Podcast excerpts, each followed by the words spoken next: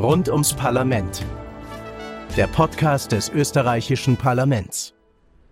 Hallo und herzlich willkommen zu einer neuen Folge von Rund ums Parlament, dem Podcast des österreichischen Parlaments. Mein Name ist Tatjana Lukasch und ich freue mich sehr, dass ihr wieder mit dabei seid. Wir sind weiterhin beim Thema Gesetze und in dieser Folge fragen wir uns, wie der Weg eines Gesetzes aussieht. Also, wer bringt den Stein ins Rollen? Welchen Weg nimmt ein Gesetz von der ersten Idee und wer macht dabei eigentlich mit? Über diese Fragen spreche ich heute mit meinen beiden Gästen, Martin Hoffer, herzlich Hallo, willkommen, grüß Gott. dem Leiter des Rechtsdienstes des ÖMTC und dem Politikwissenschaftler Peter Biegelbauer. Guten Tag. Vielen Dank, dass Sie sich beide Zeit genommen haben, um mit uns rund ums Parlament zu spazieren. Wir stehen ja hier vom Haupteingang des Parlaments. Wunderbare Säulen, aber wenn wir uns umdrehen in Richtung Ring, was sehen wir da? Vielleicht äh, wollen Sie die Kulisse kurz beschreiben, Herr Ja, ein, ein schöner Rücken kann auch entzücken. Wir sehen die Palas Athene, die sich Mhm. uns abwendet, aber sie wendet sich vielleicht der Stadt Wien oder dem Zentrum Wiens zu, mit vielleicht durchaus symbolischem Charakter. Sonst sehen wir hier viel Leben. Fußgängerinnen, Autos, Autos, Straßenbahnen. Rollerfahrer. Rollerfahrer Genau. übrigens, ja. Ja, Rollerfahrer übrigens, auf die werden wir heute auch noch zu sprechen kommen. Und auch auf die Autofahrer, denn der Verkehr rollt. Und zwar in allen möglichen Varianten, die bereits genannt wurden. Autos, Straßenbahnen, Fahrräder, E-Scooter. Und natürlich die Fußgänger sind ebenfalls unterwegs. Deswegen nehmen wir heute uns auch das Thema Straßenverkehr besonders raus, weil das ist ein Thema, das eigentlich jeden betrifft, der irgendwann die Wohnung verlässt. Richtig? Ja. Ja. Darf ich an dieser Stelle fragen, wie Sie hierher kommen sind zum Parlament? Herr Biegelbauer, wie haben Sie den Weg hierher bestritten? Ich bin mit dem Auto gekommen. Mit dem Auto. Ja. Sie fahren also mit dem Auto in der Stadt des Öfteren?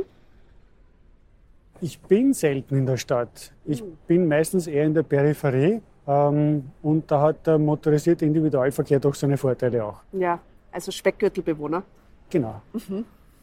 Und Sie, Herr Hoffer, wo... Ich Äh, bin mit der U-Bahn gekommen. Ja. Äh, unsere Zentrale ist ja hier direkt an der U3. Mhm. Und da drüben ein paar Meter von uns ist auch eine U3-Station, also sogar ohne Umsteigen möglich.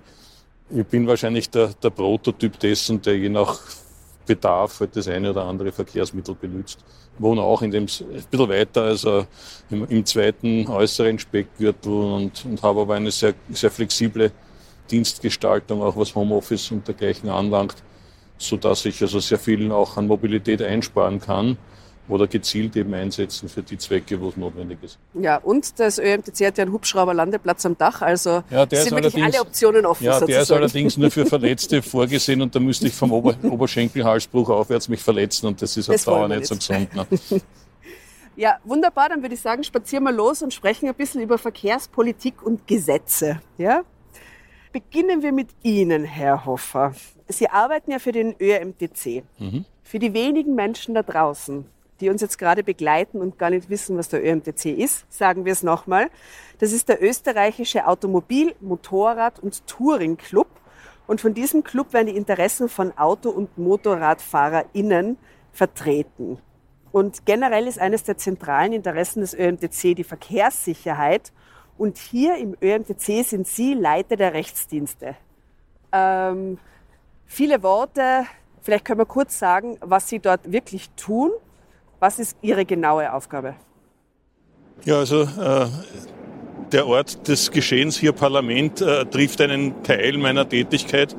Eben, wir sind als freiwillige Interessenvertretung zwar nicht durch Gesetz, aber doch durch regelmäßige Übung, äh, zum Beispiel an der Gesetzgebung insofern beteiligt, als wir Gesetzesentwürfe bekommen, aber auch natürlich in der öffentlichen Diskussion hier und da Anregungen machen können oder Kritik äußern an Missständen, die dann letzten Endes vielleicht im einen oder anderen Fall auch zu einem Gesetzgebungsprozess führen. Ich möchte nur vielleicht abrundend sagen, wir sind nicht nur für Autofahrer und Motorradfahrer da, sondern gerade in den letzten Jahren hat sich die Öffnung zu anderen Mobilitätsformen durchaus als eine spannende Herausforderung dargestellt. Auch etwa Konflikte zwischen Radfahrern, Fußgängern, öffentlichem Verkehr im Straßenraum, Die es ja in der Stadt sehr viel gibt, man die es gibt und Ja. die man auch nicht wegdiskutieren oder wegentscheiden kann, die sind Ja. einfach da. Ja. Und da auch durch die Gestaltung etwa der sowohl der gesetzgeberischen Normen als auch technischer Normen über die Errichtung, des, also Planung und die Gestaltung des Straßenraumes äh, dazu beizutragen, dass die Konflikte sich möglichst in Grenzen halten. Wegregeln äh, kann man sie natürlich nicht ja. und alle Eventualitäten vorwegnehmen kann man auch nicht. Aber man kann zumindest, und das ist eine Funktion, die wir äh, auch haben, die Rechtsberatung, die uns, also die Mitgliederberatung im Einzelfall, die uns auch immer wieder das Futter gibt, um darzustellen, wo krankt es, wo gibt es Konflikte, wo gibt es Unfälle, da sind wir jetzt genau bei der Verkehrssicherheit, die Sie vorhin angesprochen haben, wo gibt es also einfach einen Handlungsbedarf und auch welche Möglichkeiten gibt es dann, um diese Konflikte möglichst schonend und auch gesellschaftsfähig zu lösen. Mhm. Bevor wir jetzt äh, zur spannenden Vita des Herrn Biegelbauer wechseln, habe ich noch eine Nachfrage. Und zwar, Sie sind ja seit vielen Jahren in Expertengruppen im Parlament und im Verkehrsministerium zum Thema Verkehr aktiv. Und Sie haben auch schon an mehreren Novellen in der Straßenverkehrsordnung mitgewirkt. Wann im Gesetzgebungsprozess kommen denn die Expertengruppen, wie zum Beispiel die Ihre, überhaupt ins Spiel? Ja, das das kann man nicht so einfach jetzt punktuell beantworten. Es gibt mehrere Gruppen, die regelmäßig tagen. Da fällt mir zum Beispiel der Unterausschuss Radverkehr ein. Das ist ein vom Verkehrsministerium, also Umwelt- und Klimaministerium eingesetzter Ausschuss im Verkehrssicherheitsbeirat. Der tagt regelmäßig und sondiert, wo gibt's Konflikte, wo gibt's äh, Erfahrungen, auch aus der Vollzugspraxis, wo Änderungsbedarf besteht. Das wäre zum Beispiel ein sehr frühzeitiger äh, Eintritt in die Gesetzwerdung oder Gesetzesplanung. Ähnliches ist auch bei technischen Ausschüssen. Da bin ich zum Beispiel beim Ausschuss über die Gestaltung von Eisenbahnkreuzungen und auch die Regelungen dazu drinnen. Auch da gibt es also nicht immer konkrete Gesetzesvorhaben oder Verordnungsvorhaben, sondern Probleme, die es einfach zu lösen gilt und wo man dann überlegt, Gehört das in die Verordnung? Gehört das vielleicht gar im Gesetz geändert? Mhm. Gibt es da technische Regeln, die Handlungsbedarf äh, nahelegen? Mhm. Also Expertengruppen sind vielfach unterwegs und wird nur im Gesetzgebungsprozess konkret eingesetzt, wenn ich das so zusammenfassen kann. Kann. Aber wir ja. sind auch bisweilen Berater im Haus hier drinnen und werden dann auch in Ausschussberatungen etwa, äh, mhm. wenn es dann schon sehr in konkrete Phasen geht, mhm. mit einbezogen. Sehr gut. Dann wende ich mir jetzt dem Herrn Biegelbauer zu, während wir auf das äh, wunderschöne Wiener Rathaus zuspazieren. Der Platz wie immer bespielt. Ich glaube, das Rathaus hat nur 14 Tage im Jahr, wo der Rathausplatz frei ist. Wussten Sie das?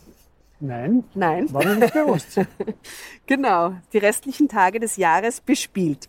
Herr Biegelbauer, Sie sind Politikwissenschaftler und Sie forschen unter anderem am AIT, dem Austrian Institute of Technology in Wien. Also ich arbeite, wie Sie richtig gesagt haben, am Austrian Institute of Technology und wir beschäftigen uns viel mit Infrastrukturtechnologien. Wir sind 1400 Wissenschaftler und Wissenschaftlerinnen, die in verschiedenen Bereichen wie Energie, Mobilität, Human-Computer Interaction, also die, diese Schnittstelle zwischen Computer und zwischen Menschen und anderen Themen arbeiten. Und wir beraten sehr viel die österreichische Bundesregierung, andere Regierungen, die Europäische Kommission, die OECD und internationale Organisationen in diesen Bereichen und darüber hinaus. Herr Biegelbauer, aus Ihrer Erfahrung heraus zur Straßenverkehrsordnung, auf welchen Wegen kann denn überhaupt der Gesetzesvorschlag in den Nationalrat eingebracht werden? Also grundsätzlich gibt es fünf verschiedene Wege, ähm, wie ein Gesetz in, in den Nationalrat reinkommen kann von denen in Wirklichkeit nur zwei relevant sind. Also im langjährigen Schnitt ist es vor allem die Regierungsvorlage, wo nach Vorarbeit eines Ministeriums oder mehrerer Ministerien und nach einem Vorliegen eines Ministerratsbeschlusses, der einstimmig sein muss, werden im Schnitt 70 bis 75 Prozent der Regierungsvorlagen ins Parlament hineingebracht. Und du hast dann ungefähr so im langjährigen Schnitt 20 Prozent der Gesetzesvorschläge, die reinkommen über Initiativanträge. Das mhm. bedeutet, dass wenigstens fünf Mitglieder des Nationalrats diesen Antrag unterstützen müssen und der kommt dann nachher ins Plenum. In den letzten Jahren, ich habe es extra nachgeschaut für, die, für den Podcast, in den letzten Jahren hat sich das verändert. nämlich mit der Beamtenregierung, die wir hatten und auch mit der letzten, also mit in der laufenden Legislaturperiode mit der letzten Regierung, die aufgrund von Covid ähm, verstärkt beide gesetzt haben, beziehungsweise die vorher, weil sie keine Mehrheit im Parlament hatten, verstärkt gesetzt haben auf Initiativanträge. Das heißt, es gibt in diesen letzten vier Jahren viel mehr Initiativanträge, die direkt aus dem Parlament kommen, als das vorher der Fall war. Und das verändert die Zahlen ein bisschen. Und wir haben jetzt zwei Drittel Anträge von der Regierung heraus, Regierungsvorlagen, und 25 Prozent haben Initiativanträge. Und dann gibt es noch ein paar Fälle, acht Fälle in den letzten 25 Jahren, wo ein dritter Weg relevant geworden ist, wo wenigstens ein Drittel des Bundesrats einen äh, Gesetzesvorschlag gemacht hat, der in den Nationalrat reingekommen ist. Und die anderen Wege sind nicht eingetreten. Mhm. Wir kommen nun zu den drei Fragen, die wir jedem unserer Gäste stellen, um äh, unsere Gäste besser kennenzulernen. Ich beginne mit Ihnen, Herr Biegelbauer. Erste Frage, Frühling oder Herbst?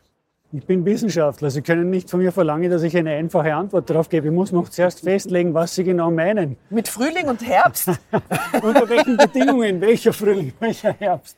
Wir sprechen über Frühling und Herbst inmitten der Klimakrise. Es ist 2023. Welche Jahreszeit war Ihnen lieber? Also ich bin für den Sommer. Okay. so antwortet die Wissenschaft. Ähm, Kompromiss oder beste Lösung? Als österreichischer Politikwissenschaftler ähm, muss ich ehrlich sagen, dass ich den Kompromiss oft für die beste Lösung halte, langfristig. Und wo fängt für Sie Demokratie an? Demokratie fängt für mich dort an, wo ich mich beginne, dafür zu interessieren, was der, der mir gegenübersteht, denkt. Und ihn auch danach frage. Mhm. Vielen Dank, lieber Herr Hoffer. Sie bekommen mhm. dieselben Fragen serviert. Ich bin gespannt, was Sie sagen zu Frühling oder Herbst. Frühling, ganz einfach. Ja. ja. Ist eine sympathische Jahreszeit. Ja. Das stimmt. Kompromiss oder beste Lösung? Es gibt niemanden, der im Entscheidungszeitpunkt weiß, was die beste Lösung ist. Es behauptet jeder für sich. Und die, die das behaupten, werden in der Regel gezwungen oder geben sich in der Regel demokratisch die Aufgabe, einen Kompromiss zu finden.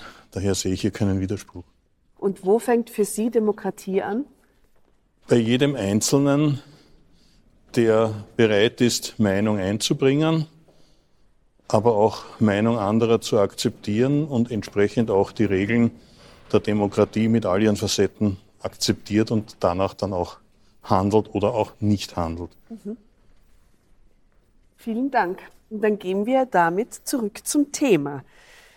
Der am häufigsten gewählte Weg ist also, das haben wir gerade gehört, die Regierungsvorlage. Und die wird von Ministerinnen und Ministern beziehungsweise von Beamtinnen und Beamten in den Ministerien erstellt. Die Beamtenschaft, wollen wir hier festhalten, spielt also eine sehr große Rolle in der Gesetzgebung. Die Frage werfe ich jetzt in den Raum. Spielt die Beamtenschaft eine größere Rolle, als wir denken eigentlich? Also im vorparlamentarischen Raum wahrscheinlich schon, weil die, der Zeitpunkt, wo ein, ein Gesetzesvorhaben diskutiert wird, üblicherweise dann beginnt, wenn ein Gesetz in Richtung Parlament geht.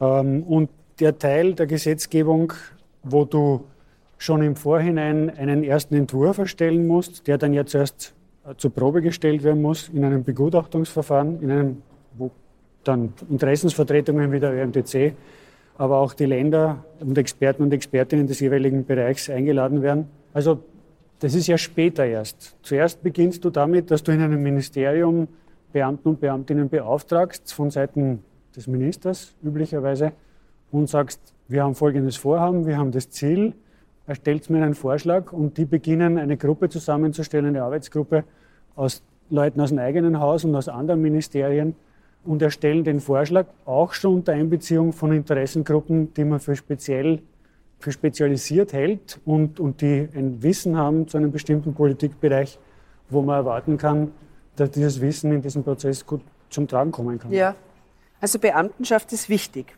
Gell? Ja. Aber wir haben ja schon gehört, es gibt ja auch andere Wege. Und jetzt spielen wir das Ganze mal an einem Beispiel durch, nämlich an der Helmpflicht für E-Scooter-FahrerInnen. Ja. Ebenfalls heiß diskutiert. Die gibt es ja derzeit nicht, aber es ist denkbar, dass sie kommt, wenn man sich mal die Unfallstatistik zum Beispiel anschaut. Laut Statistik Austria 2020 bundesweit 1300 Verunfallte, die im Spital behandelt werden mussten. 2021 ist die Zahl auf 2700 angestiegen, also mehr als doppelt so viele. Und 2022 3600, wovon vier Leute davon nicht nur im Krankenhaus gelandet sind, sondern ums Leben gekommen. Man muss sagen, es fahren einfach generell viel mehr Leute mit dem E-Scooter, trauen sich auch damit in der Stadt unterwegs zu sein und auszuleihen. Auch das ist sicher ein Grund, warum die, Sta äh, die Zahlen steigen. Aber es ist ein klarer Trend erkennbar und nun fordert tatsächlich der Verein Kuratorium für Verkehrssicherheit die Helmpflicht für E-Scooterfahrer. Und jetzt stelle ich die Frage an Sie beide. Wie würde ein möglicher Weg aussehen, auf dem die Helmpflicht zum Gesetz werden könnte? Da kann ich ein oder zwei konkrete Beispiele dazu liefern. Natürlich jeder Vergleich bekanntlich hinkt, aber es ist trotzdem im Bereich des, des, der Helmpflicht angesiedelt. Das eine war Ende der 70er Jahre die stufenweise Einführung der Motorradfahrerhelmpflicht. Da hat man zunächst einmal auch dem Umstand Rechnung getragen, dass etwas gesetzlich passieren muss, hat es aber zuerst einmal für einige Jahre darauf beschränkt, äh, demjenigen, der verunfallt ist und eine, eine Verletzung hatte, die mit dem Helm entweder vermieden werden hätte können oder schwächer ausgefallen wäre, eine Reduktion seiner Schmerzensgeldansprüche im Gesetz äh, angedroht hat und das dann auch äh, dazu geführt hat, dass manche am Teile ihrer Ansprüche dann umgefallen sind. Das zweite Beispiel, und dann später, einige Zeit später, einige Jahre später, hat man es dann auch mit einer Verwaltungsstrafe verknüpft, die auch seit circa 30, 40 Jahren, 40 Jahren inzwischen äh, auch geltend ist.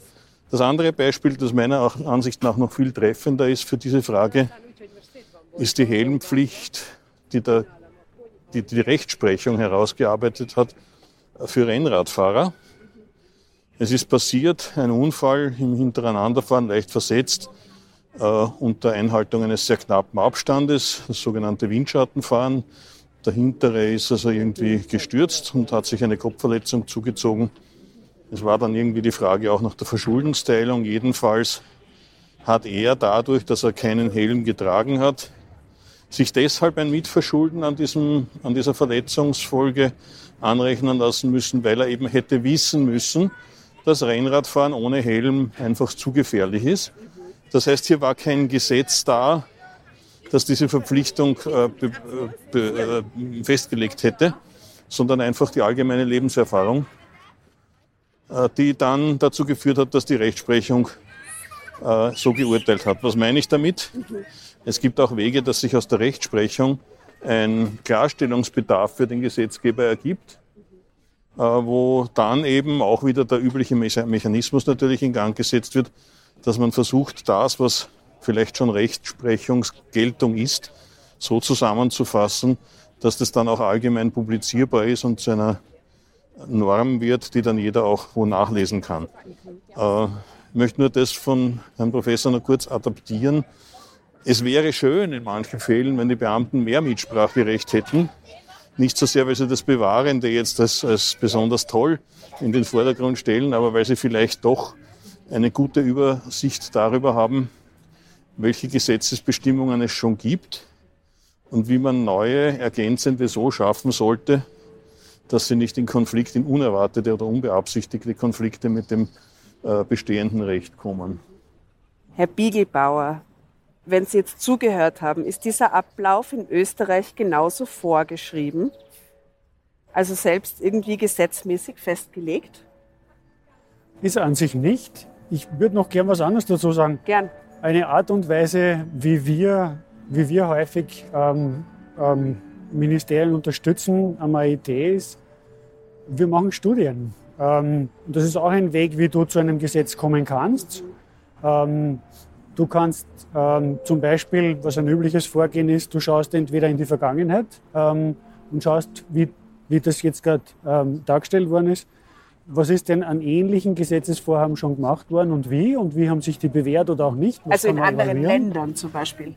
Zuerst mal kannst du in, in, ins eigene Land schauen und mhm. kannst evaluieren, was ist passiert, was war schlau, was war weniger schlau. Mhm. Und dann tatsächlich würde sich anbieten, auch in andere Länder zu schauen, die ähm, vielleicht ähm, vergleichbare Rechtssysteme haben, vergleichbare Verkehrsproblematiken haben wie bei uns.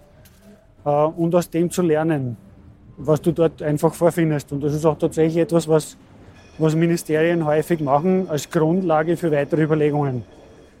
Ähm, der Prozess selber ist, ist eigentlich im vorparlamentarischen Raum nicht geregelt, was aus meiner Sicht auch gar nicht sein muss. Eigentlich versuchst du ja nur, möglichst viel Fachexpertise zusammenzukriegen, im Normalfall, um einen ersten Entwurf zu schreiben, der auch eine Chance hat, das Begutachtungsverfahren auf der einen Seite und später ähm, dann den, äh, die Abstimmungen im Parlament zu überleben. Das heißt, es hat ja niemand ein Interesse daran, ähm, ein, einen Gesetzesvorschlag zu produzieren, der dem nicht standhalten kann. Und Deswegen musst du aus meiner Sicht nicht festhalten, wer wann wie einzubinden ist ähm, in diesem vorparlamentarischen Verfahren, weil ja ohnehin dann Begutacht, das offizielle Begutachtungsverfahren kommt, wo üblicherweise vier bis sechs Wochen Zeit ist, um bestimmte Interessensvertreter, die Interessen von Ländern und anderen äh, Sozialpartner äh, einzubinden. Und dann beginnt es eigentlich erst ins Parlament, im Parlament interessant zu werden und die Diskussionen beginnen ja eigentlich erst später im Parlament dann. Genau, und um den Streit zu vermeiden, treffen sich ja oft die gegnerischen Parteien in der Milchbar, die hinter dem Nationalratssaal äh, gelegen ist. Sind Sie da auch manchmal dabei bei diesen Treffen in der Milchbar oder ist es dann wirklich einfach den Abgeordneten vorbehalten? Also ich glaube, das kann man so einfach und, und plakativ nicht sagen. Äh, in Koalitionsregierungen, und die haben wir ja jetzt schon seit einigen Jahren und Jahrzehnten, passiert es ein bisschen anders. Äh, da haben nicht die Parlamentarier äh, die, die Rolle, sich etwas auszudealen, sondern zunächst einmal die beiden, Regier beiden oder mehreren Regierungsparteien einen Konsens zu finden. Das heißt, wir haben abgesehen vom parlamentarischen Gesetzgebungsprozess eine sehr intensive, aber mitunter auch äh, nicht sehr öffentlichkeitswirksame Phase, wo äh, die Koalitionspartner unter Einbeziehung natürlich des jeweiligen Fachministeriums, aber auch eines sogenannten Spiegelministeriums, das dem Koalitionspartner in einem korrespondierenden Ressort zusteht, einmal einen Entwurf abzustimmen. Das Zweite, was leider sich in der Praxis gezeigt hat, so idealistisch äh, Herr Professor Kingelbauer das äh, Begutachtungsverfahren dargestellt hat. Ich habe schon mehrere Gesetzesnovellen erlebt, wo noch vor Ende oder am nächsten Tag nach Ende des Begutachtungsverfahrens schon quasi fertige Gesetzestext festgestanden ist und so gut wie alle auch konstruktiven Anmerkungen aus dem Begutachtungsverfahren ignoriert worden sind. Das kann man nicht den Beamten zum Vorwurf machen, sondern das muss man denen zum Vorwurf machen, denen es nicht schnell genug gehen kann. Und da geht halt auch sehr viel an Qualität verloren, das von kompetenten Fachexperten, die jetzt gar nicht so sehr äh, ideologie- und politisch determiniert sind, äh, vorgelegt werden und die dann irgendwann einmal auch frustriert sind, weil sie sagen, das ist gescheiter, ich schreibe nachher einen bösen Fachartikel in einem Fachmagazin, als mich im Begutachtungsverfahren jetzt besonders zu, äh, äh zu exponieren. Das kommt wirklich vor, dass das Begutachtungsverfahren nicht sehr viel Effekt hat letztendlich. Ja. Das ist eben häufig bei hochpolitisierten Themen der Fall. Dann, wenn die Regierung ähm, oder insbesondere ein Regierungspartner, der sich durchsetzt in, in einer bestimmten Frage, unbedingt eine bestimmte Lösung haben will, weil vorher versprochen, weil vollkommen davon überzeugt. Das gibt's, ist, ist an sich auch möglich. Es gibt kein Gesetz, wo drinnen steht, du musst die schlauesten Vorschläge mit bedenken in, in, jedem, in jedem Gesetzesvorhaben. Obwohl es natürlich manchmal schlau wäre, ein bisschen genauer hinzuhören auch. Das ist schon richtig. Jetzt gibt es ja neben den Regierungsverlagen und Initiativanträgen auch die Möglichkeit, dass die Bürgerinnen und Bürger mit einem Anliegen an die Gesetzgebung selbst herantreten, nämlich mit einem sogenannten Volksbegehren. wollen wir, bevor wir dann zur letzten Frage kommen und mit unserem Spaziergang wieder vor dem Parlament enden, nur ganz kurz erklären, wie funktioniert das genau, ein Volksbegehren? Wie reicht man das ein? Kann das jeder tun? Wie viele Unterstützerstimmen braucht man? Vielleicht machen wir das ganz kurz einmal auf, damit unsere Hörerinnen und Hörer, falls sie Anliegen haben, sich diese Optionen überlegen können. Also das Volksbegehren ist, ist das erfolgreichste Instrument der direkten Demokratie in Österreich. Erfolgreich in jenem Sinn, dass es sehr viele davon gibt und auch einige Gesetze davon tatsächlich beeinflusst wurden. Also entweder man hat darüber nachgedacht, die auf eine bestimmte Art und Weise nachher zu machen oder überhaupt das Thema erst einmal auf, die, auf, das, auf das Tablett zu bringen sozusagen. Es ist gleichzeitig ein nicht sehr erfolgreiches Instrument der direkten Demokratie, weil es einfach unendlich viel mehr Volksbegehren gegeben hat in den letzten, im letzten Jahrzehnt, ähm, als es tatsächlich Gesetzesvorhaben dann gegeben hat, die ernsthaft betrieben wurden im Parlament. Grundsätzlich muss die Regierung oder muss das Parlament, der Nationalrat noch genauer, ähm, ein Volksbegehren debattieren im Plenum und auch in einem Ausschuss, wenn es wenigstens 100.000 Stimmen, Unterstützungsstimmen erhält. Ähm, das bedeutet aber nicht notwendigerweise, dass das dann jedes Mal auch ernst genommen wird ja. Äh, von den Parlamentariern. Manchmal ist das möglicherweise auch sinnvoll. Manche Texte sind wirklich ein bisschen abstrus, die reinkommen. Ja. In anderen Fällen würde man sich wünschen, es hätte doch eine Chance. Naja, man, man, man wird wenigstens zumindest mal gelesen, gehört und das Anliegen wird wahrgenommen. Was dann damit passiert, steht dann halt quasi in den politischen Sternen kann man sagen. Und in den stenografischen Protokollen des Parlaments. Das heißt, wer sich wirklich intensiv mit dem Geschehen auch mitunter ein bisschen kabarettistisch befassen möchte, findet da drinnen schon einige schöne Stilblüten. Was Schmankerl? Jetzt nichts präsent, aber zum Teil nicht erlaubte Dinge. Jetzt sind wir fast da.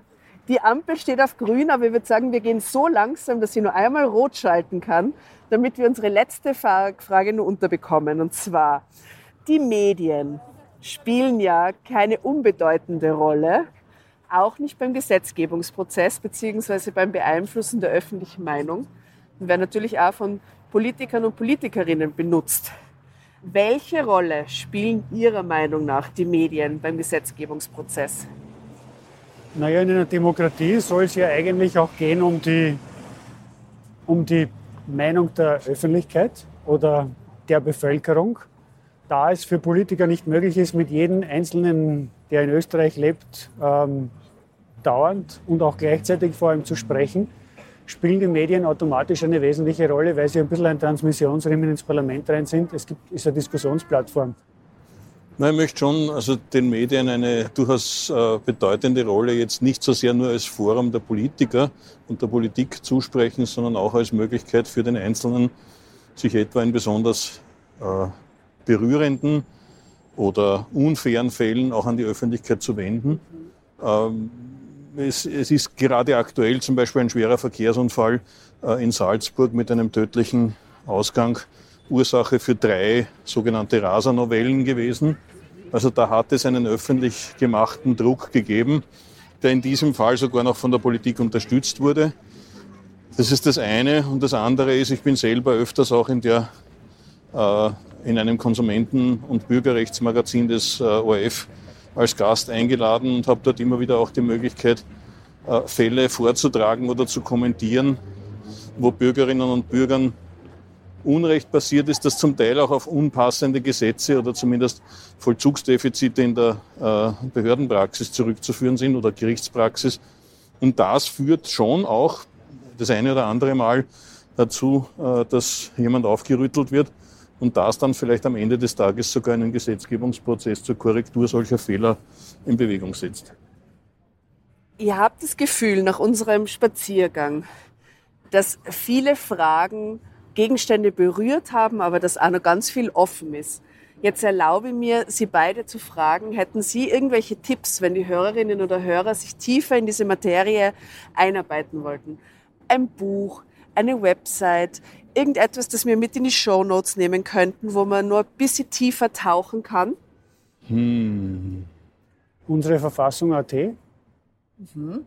Das ist eine Homepage, die, die ein paar Leute vor ein paar Jahren zusammengestellt haben, um grundsätzliche Themen rund um Politik möglichst in einer normalen Umgangssprache darzustellen und in vielen verschiedenen Sprachen. Sehr gut, vielen Dank. Das klingt super. Hätten Sie auch noch was beizusteuern? Oder? Ja, aber ganz was anderes. Also ja. wenn es um, wenn's um ein verkehrsrechtliches Thema geht, wir können nicht alles publizieren. Es, wir kommen auch immer wieder an die Grenze, sowohl von Kapazitäten als auch von qualitativen Unterschieden. Beim ÖMTC? Wenn jemand etwa, mhm. etwa also im Bereich jetzt des Verkehrs- und Konsumenten- und Reiserechtsschutzes äh, einfach in die Tasten greifen und uns ein Mail schicken. Wir werden uns bemühen, ah. auch Unterlagen, die uns zur Verfügung stehen, die man vielleicht nicht a priori publiziert, aber die publikationsfähig sind, auch weiterzugeben und zu kommentieren. Das ist jetzt vielleicht kein Massensupport, aber das gibt dafür dem Einzelnen die Möglichkeit, durchaus auch Hintergründe zu erfahren. Und wir haben oft genug Zuschriften, wo jemand sagt, was tut der Club dagegen und warum habt ihr nicht? Und dann können wir vielleicht erklären, einerseits, was haben wir sehr wohl getan, was ist sehr wohl erreicht worden, was ist vielleicht gar nicht wahr von dem, was der jeweilige Zuschreibende meint. Mhm. Also da können wir auch einiges an Aufklärungsarbeit leisten. Fein, super. Dann haben wir äh, äh, umfassende Informationsseite auf äh, zugänglichem Sprachniveau in vielen Sprachen. Sehr gut. Und da persönlich äh, kann man den Herrn Hoffer schreiben, ja, wenn man Fragen wo zur, ich kann, zur Verkehrsgesetzgebung hat. oder gibt es halt weiter, ja. Na wunderbar, das nehmen wir gern an, das äh, Angebot. Wie gesagt, in unseren Shownotes kann man das alles nachlesen und äh, dann auf diese Seiten und E-Mail-Adressen zugreifen. Herr Biegelbauer, Herr Hofer, vielen Dank für das Gespräch, dass Sie sich Zeit genommen haben und diese Meter durch die Innenstadt mit uns äh, spaziert sind. Vielen danke Dank. Ja. ja, danke, hat Spaß gemacht. Das Schönste war der Geruch des Christkindlmarktes. Mm, oder? Die Maroni. die Maroni, sehr, die Zuckerwatte. Und das war's dann auch schon wieder mit dieser Folge. Ich hoffe sehr, sie hat euch gefallen und dass ihr schon gespannt seid auf die nächste Folge. Ich bin's jedenfalls, denn dann treffe ich die ehemalige dritte Präsidentin des Nationalrats und Gründerin des Liberalen Forums, Heide Schmidt, und den ehemaligen Nationalratsabgeordneten und früheren SPÖ-Clubobmann Josef Czap. Mit Ihnen spreche ich ausführlichst über den parlamentarischen Prozess, also darüber, wie im Parlament Gesetze entstehen und darüber, warum das so ist. Wenn ihr diese und alle weiteren Folgen von Rund ums Parlament nicht verpassen wollt, dann abonniert uns einfach auf Spotify, Apple Podcasts, Google Podcasts, Deezer oder Amazon Music. Und wenn ihr mögt, da freuen wir uns sehr, gebt uns dort auch eine gute Bewertung. Falls ihr Kritik, Fragen oder Anregungen zum Podcast habt, dann schreibt uns gerne eine E-Mail an podcast.parlament.gv.at und vergesst nicht auch mal auf der Website und den Social-Media-Kanälen des österreichischen Parlaments vorbeizuschauen. Dort findet ihr nämlich jede Menge Informationen und auch aktuelle Angebote rund um das österreichische Parlament und zu unserer Demokratie. Also, ich freue mich schon auf die nächste Folge mit euch und unseren Gästen. In diesem Sinne sage ich vielen Dank fürs Zuhören. Mein Name ist Tatjana Lukasch. Wir hören uns.